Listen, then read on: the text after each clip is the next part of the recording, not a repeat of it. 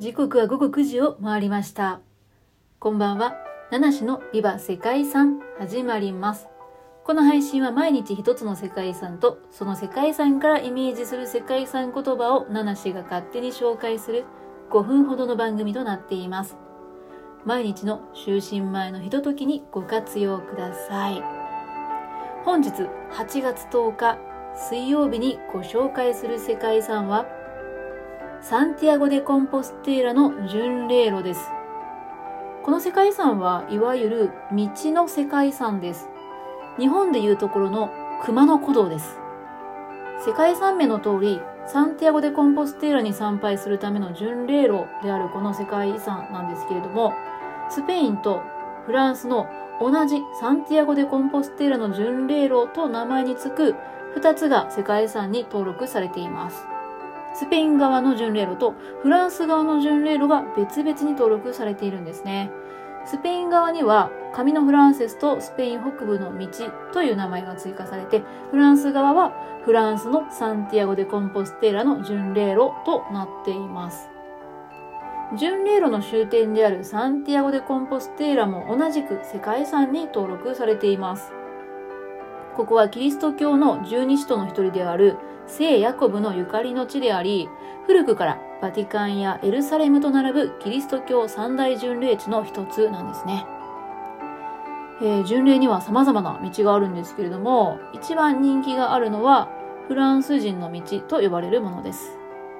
伝統的なフランスのルピュイとかアルルとかトゥールという町から出発する人だったり、えー遠くからね、フランス内の道を目指したり、中世に習って自分の自宅の玄関から出発する人もいるそうなんですけれども、はい、人によってはピレネー山脈からですね、すべて歩いても、えー 780km から 900km の距離になるそうで、歩くのが早い人でも約1ヶ月かかるそうですよ。でもちょっとね、歩いてみたいなって思います。はい。ちなみに、巡礼路にある救護施設に泊まると、巡礼手帳というのがあって、それに公式のスタンプが、えー押されたりとかして、それを集めるとですね、巡礼の証明となるんですね。で、最後にサンティアゴ・デ・コンポステーラに到着すると、コンポステーラと呼ばれる証明書がもらえるそうです。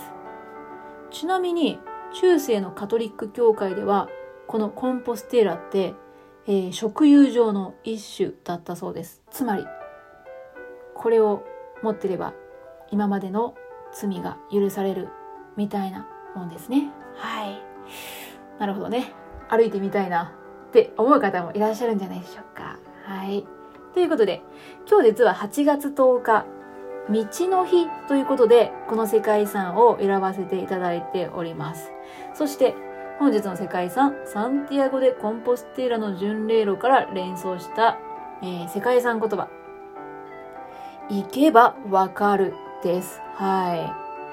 私はですね、道というね、あの、キーワードを聞くと思い出すことがあって、それが、アントニオ猪木さんの、いわゆる座右の銘とも言うんでしょうか。この道を行けばどうなるものか。危ぶむなかれ。危ぶべば、危ぶめば道はなし。踏み出せば、その一歩が道となる。迷わず行けよ。行けばわかるさ。でね、ある、あるじゃないですか。はい。ちょっと噛みましたけれどもね。はい。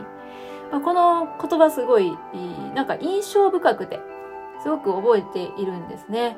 最後の行けばわかるさっていうのにね、すごい深い、深いものを感じるんです。なのでね、今日はこの道からイメージしたアントニオ猪木さんのあの名言っていうんですか？をからね、えー、行けばわかるというね、世界遺産言葉をいただいております。はい。今日8月10日は道の日ということでした。ということで、えー詳しいサンティアゴ・でコンポステラに関する説明とか話聞きたいなっていう方は歴史とか世界遺産とかを語るラジオをね聞いていただければと思います。はい。ということで本日もここまでありがとうございました。